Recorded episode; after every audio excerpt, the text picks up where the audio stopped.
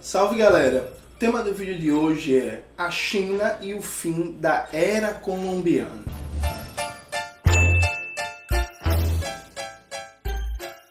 Antes de começar propriamente o tema do vídeo, eu gostaria de agradecer, como sempre, a você que ajuda a manter e melhorar o nosso canal a partir do Apoia-se. Seu apoio é fundamental para a gente manter essa trincheira comunista na batalha de ideias.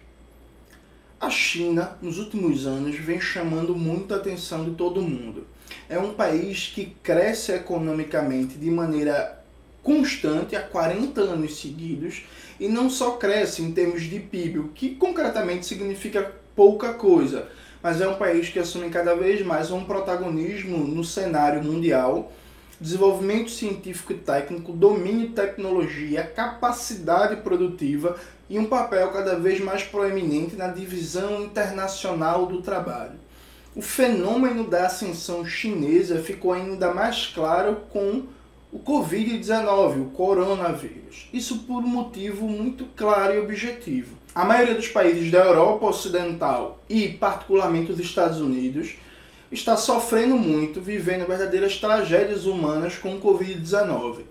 Nesse momento que eu gravo o vídeo, os Estados Unidos já têm mais de 80 mil mortos e quase um milhão de infectados, enquanto a Europa Ocidental a gente viu tragédias humanas assustadoras na Itália, com aqueles caminhões do exército carregando centenas de caixões e as famílias sem conseguir enterrar os seus mortos porque os corpos tinham que ser incinerados rapidamente por causa da propagação do vírus, assim como outros países como Espanha, Portugal, Sérvia e por aí vai, sofrendo muito sem capacidade de controlar o Covid-19. Em paralelo a isso, a China, que foi o primeiro país do mundo a ser fortemente afetado pelo vírus, demonstrou uma capacidade de controle e resposta impressionante. A OMS, a Organização Mundial da Saúde, classificou o esforço chinês de resposta ao Covid-19 com a iniciativa mais impressionante, audaciosa e ampla do combate a uma pandemia na história da humanidade. E veja, quem falou isso foi a OMS, não foi um site simpático à China, não foi um intelectual simpático ao sistema político, ao projeto político chinês, foi a OMS, a Organização Mundial da Saúde. Assim como a OMS atesta que Vietnã, Coreia Popular, vulgarmente chamada de Coreia do Norte nos monopólios de mídia, Laos, Taiwan, Coreia do Sul são países exemplos no combate ao coronavírus. O caso do Vietnã talvez seja o mais impressionante do mundo depois da China. Por quê? O Vietnã faz fronteira com a China e conseguiu ter um número de contaminados pelo Covid-19 que fica abaixo dos 3 mil e nesse momento que eu gravo o vídeo, o Vietnã não teve nenhuma morte pelo Covid. E quando você compara com os Estados Unidos, que está do outro lado do mundo e já tem mais de 80 mil mortes, o Vietnã conseguiu não ter nenhuma morte. E essa capacidade de resposta dos países asiáticos expressa uma tendência que já vem se desenhando nos últimos anos no mundo. Veja, eu comecei esse vídeo dizendo que o tema dele é a China e o fim da era colombiana. O que é isso, era colombiana? Não é a era da Colômbia, não tem nada a ver com a Shakira. A partir do século XVI, com o início da modernidade, os países europeus, da Europa Ocidental, especialmente Portugal e Espanha, começaram um processo de expansão colonial, dominando os territórios que passam a história com o nome de América. Esse ciclo de expansão colonial e, consequentemente, de extermínio dos povos originários aqui instalados na América dá início a uma longa duração histórica em que, do século XVI até o século XX, nós temos um momento histórico praticamente ininterrupto de expansão dos países europeus e posteriormente dos Estados Unidos no domínio por todo o resto do mundo. O Alex Tocqueville, o famoso liberal francês, quando as potências liberais capitalistas conseguiram impor o comércio de ópio à China, comemorou em termos líricos a capacidade do que ele chamou de raça europeia de subjugar um império milenar como a China. Ele fala que um quarto do mundo, no caso a Europa Ocidental, estava dominando todo o resto, que era uma época gloriosa. Essa celebração lírica do Alex Tocqueville do colonialismo europeu expressa um fato muito concreto. Uma a uma, todas as civilizações milenares foram caindo frente ao domínio colonialista da Europa. Então a Pérsia, a China, a Coreia, a Índia, todas essas civilizações passaram a ser dominadas. E se instalou uma primazia absoluta desse ocidente liberal, branco, capitalista e colonialista sobre todo o resto do mundo. E veja, isso é uma tendência de longa duração histórica, como eu já falei, que vai do século XVI até o século XX. Você tem algumas contratendências, é claro, por exemplo, a Revolução haitiana, a Revolução do Santo Domingo, que foi uma revolta de escravos vitoriosa que conseguiu acabar com a escravidão, proclamar a república e instituir uma constituição igualitária onde todos eram considerados humanos. A despeito disso, do próprio impacto que a Revolução Haitiana teve na América Latina, você não teve vitórias significativas das resistências anticoloniais ao poder liberal ocidental, Antes, ao contrário, a maioria das resistências foram paulatinamente derrotadas, até que no começo do século XX, praticamente todo mundo ou estava em situação colonial, ou, como bem coloca Lene, eram estados juridicamente independentes do ponto de vista formal, mas na prática dependentes do ponto de vista financeiro, econômico e militar as potências imperialistas ocidentais. Você tinha o mundo todo colonizado, dominado pelo consórcio Europa Ocidental, Estados Unidos e Japão. Esse mundo dominado pelo poder colonial ocidental capitalista sofre o primeiro grande abalo de impacto mundial com a Revolução Socialista de Outubro de 1917 e a criação da União das Repúblicas Socialistas Soviéticas, que significou não só o primeiro projeto socialista a se consolidar como um firme polo mundial de luta anticolonial e antirracista, apoiando todos os povos da periferia do sistema capitalista nos seus processos de libertação, ainda que esse apoio tenha contradições, limites e erros, mas é inegável que a União Soviética cumpriu um importante papel anticolonização no mundo. E é interessante que a Rússia e os países da antiga União Soviética estão fora do que tradicionalmente se considera como o Ocidente. E aí veja, o primeiro grande desafio ao sistema capitalista foi formado por países, por nações fora do que se considera o Ocidente liberal branco. Esse grande desafio, como a gente bem sabe, foi derrotado. A União Soviética foi derrubada e esse Ocidente pôde celebrar a sua primazia e dar como encerrado a era das revoluções anticoloniais, do movimento terceiro mundista, do questionamento da ordem internacional instituída a partir do descobrimento de Cristóvão Colombo. Por isso que vários historiadores, como Domenico Lossudo, chamam de Era Colombiana, com o descobrimento de Cristóvão Colombo das Américas, começa esse longo período histórico de primazia do Ocidente sobre todo o resto do mundo. A China, também um país fora desse Ocidente, fez a sua revolução socialista e anticolonial, a maior revolução anticolonial da história da humanidade, pelo próprio tamanho da população chinesa, 400 milhões de habitantes no momento da revolução, a maior população do mundo, e conseguiu a partir de um processo muito tortuoso, conflituoso e contraditório, ascender da posição de país dependente, subdesenvolvido, o país mais pobre do mundo quando fez a revolução, a um papel de primeiro plano no sistema geopolítico mundial. Mas não só a China, a própria Ásia volta a ter uma centralidade no que vários teóricos chamam de sistema mundo. Hoje, a Ásia já é o centro produtivo do sistema capitalista global. A maioria das mercadorias consumidas no mundo são produzidas hoje por países asiáticos. Isso significa um deslocamento da centralidade dos sistemas de produção como há muitas décadas a gente não enxerga. Evidentemente que os Estados Unidos ainda têm o maior poder militar do mundo, são mais de 800 bases militares. Aliado a isso, o que os teóricos das relações internacionais chamam de soft power que é um termo inglês que significa basicamente o poder cultural, a capacidade de constituir o horizonte cultural, simbólico e ideológico dos povos, continua majoritariamente com o Ocidente e com a sua superpotência, que é os Estados Unidos.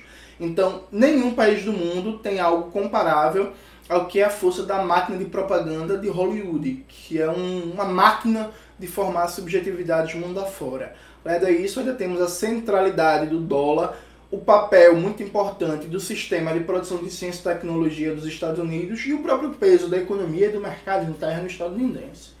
Mas a Ásia, liderada pela China, representa um desafio global, essa primazia do Ocidente, e pela primeira vez em mais de 400 anos, constituir um país hegemônico a nível mundial que não se reconhece como parte desse Ocidente. Até porque no discurso oficial da diplomacia chinesa, a China ainda se coloca como parte dos países subdesenvolvidos, como parte do terceiro mundo. E aí note, o Covid-19 ele mostrou algumas coisas importantes. Primeiro, é um consenso que a capacidade de planejamento mobilização e eficiência institucional que a China, Vietnã, Coreia Popular, etc., possuem, teve papel fundamental no controle ao vírus. Na China não teve uma burguesia contra a quarentena com capacidade de mobilizar vozes dos monopólios de mídia, gestores do sistema político, partidos, instituições do judiciário contra a quarentena. Isso simplesmente não existiu. A quarentena foi decretada respeitada, inclusive pelos próprios monopólios estrangeiros que atuam na China, como o Walmart, que está contra a quarentena nos Estados Unidos, mas na China teve que respeitar. A China conseguiu instituir a quarentena sem desabastecimento, sem inflação, sem corrida para fazer estocagem de comida, comprando várias coisas no mercado. O Vietnã conseguiu o mesmo, com a capacidade de controle e coordenação invejável. Aliado a isso, a forma de mobilização popular, a resposta do povo ao chamado do governo foi algo impressionante. O nosso amigo Atla, divulgador científico que ficou muito famoso com o Covid-19, ele falou no Roda Viva que a China conseguiu instituir essa quarentena porque é um Estado autoritário. Veja, isso é completamente falso, porque é justamente o contrário.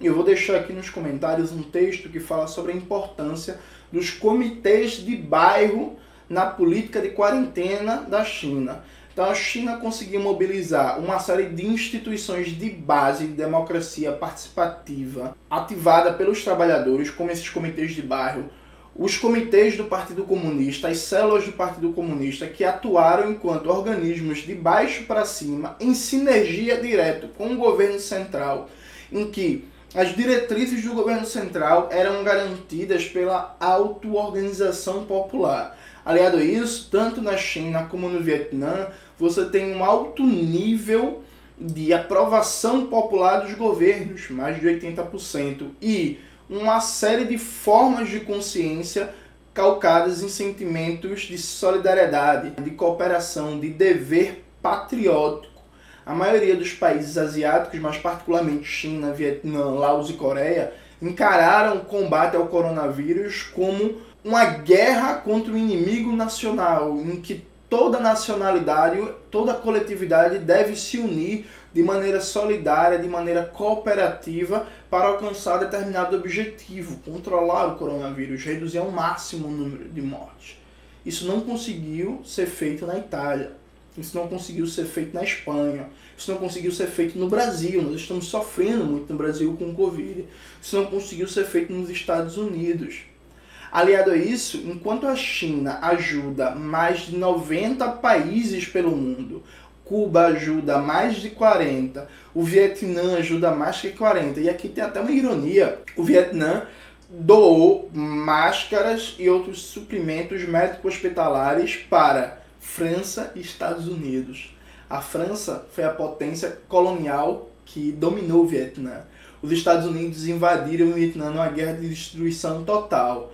Agora, o antigo colonizado ajuda o colonizador que está numa situação bem pior do que os vietnamitas.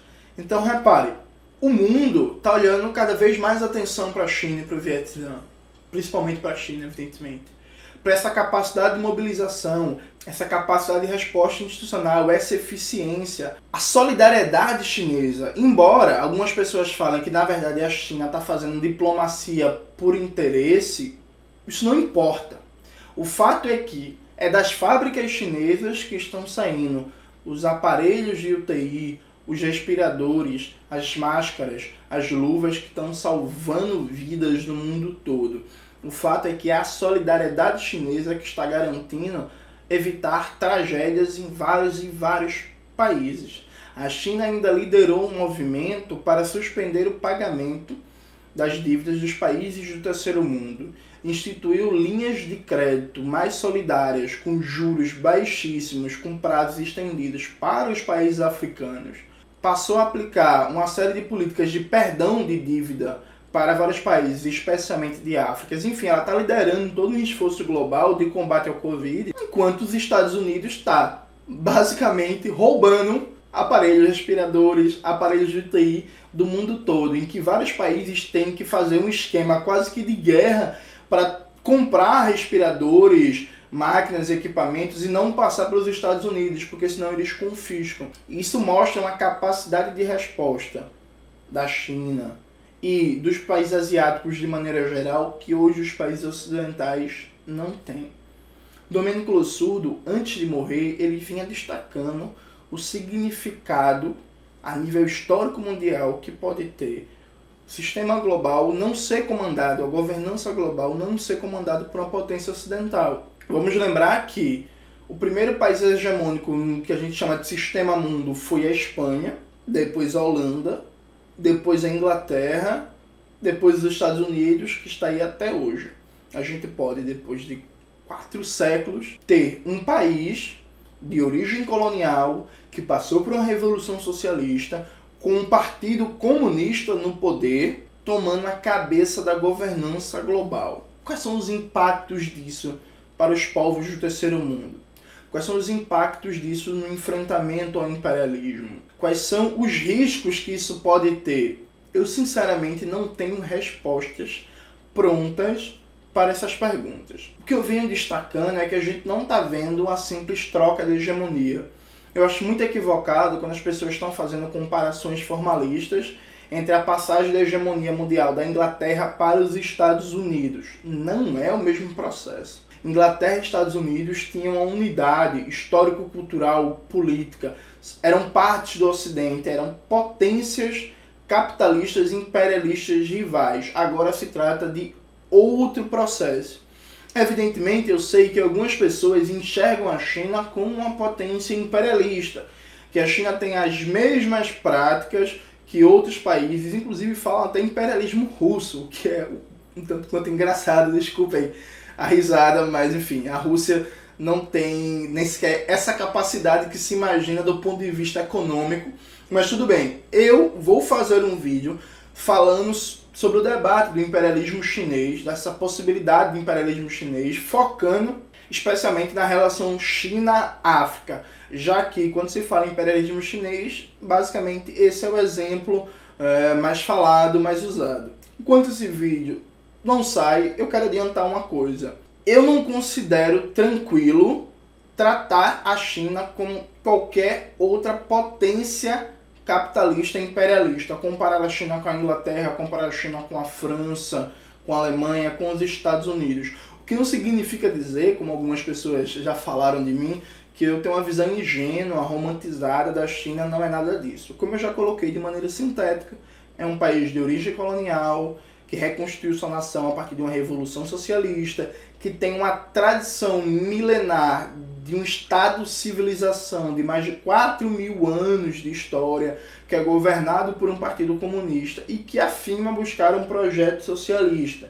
E aí, de novo, também não sei se a China hoje é realmente uma formação social socialista ou não. No meu vídeo do canal, eu explico quais são as dúvidas que eu tenho se a China é socialista ou não, Cauê tá balançando a cabeça aqui, dizendo que concorda que a China é socialista, mas eu não tenho essa certeza. Mas eu quero chamar a atenção de você que está assistindo esse vídeo, que a nossa geração está vendo um fenômeno que pode ser inédito a nível histórico mundial nos últimos 400 anos e que a gente tem que pensar seriamente nas suas consequências.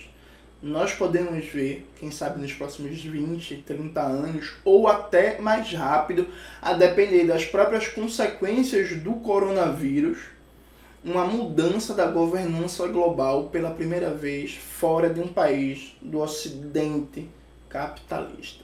A essa altura do campeonato, algumas pessoas podem estar pensando: ah, Jones, você está exagerando a capacidade de resposta da China ao vírus, porque não foi bem assim. A China escondeu informações, a China mente o número de infectados, não dá para confiar nos dados chineses porque eles são uma ditadura. Aqui eu tenho três informações para você.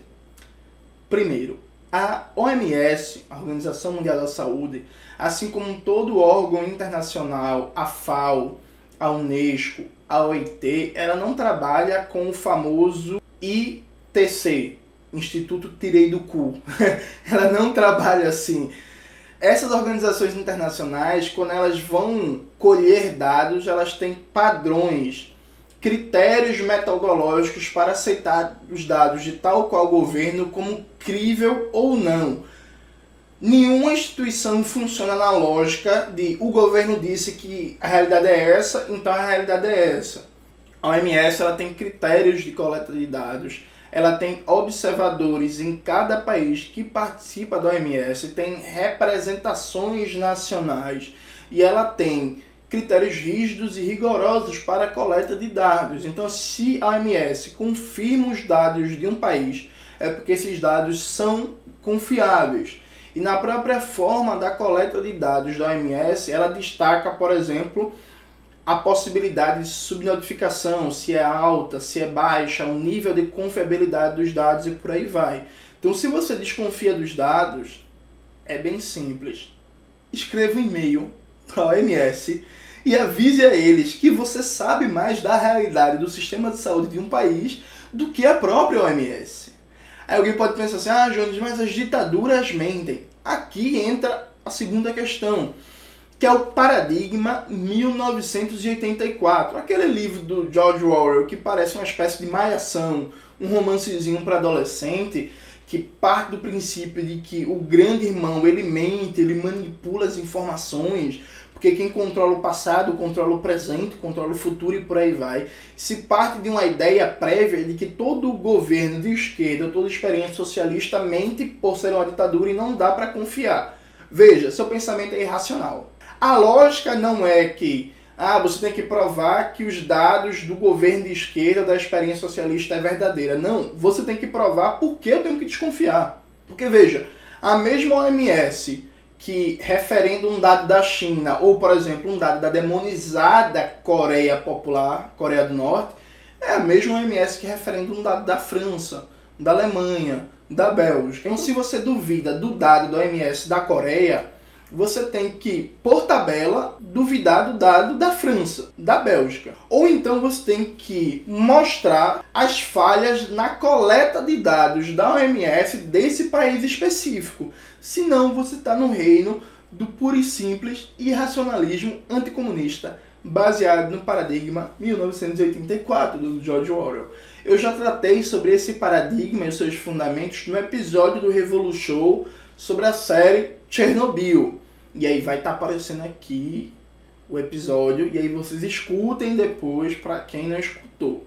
O terceiro elemento e o mais importante é nós temos em português duas matérias maravilhosas. A primeira, da revista Ópera, que é o melhor texto em português sobre a resposta da China ao coronavírus. O título do texto é O Coronavírus e a Propaganda Anti-China. Então o texto mostra de maneira ultra qualificada como é uma simples mentira essa ideia de que a China censurou o médico, de que a China escondeu informações, de que o vírus surgiu em mercados de animais silvestres, porque os chineses comem morcegos, porque os chineses escondem os números de mortos e por aí vai.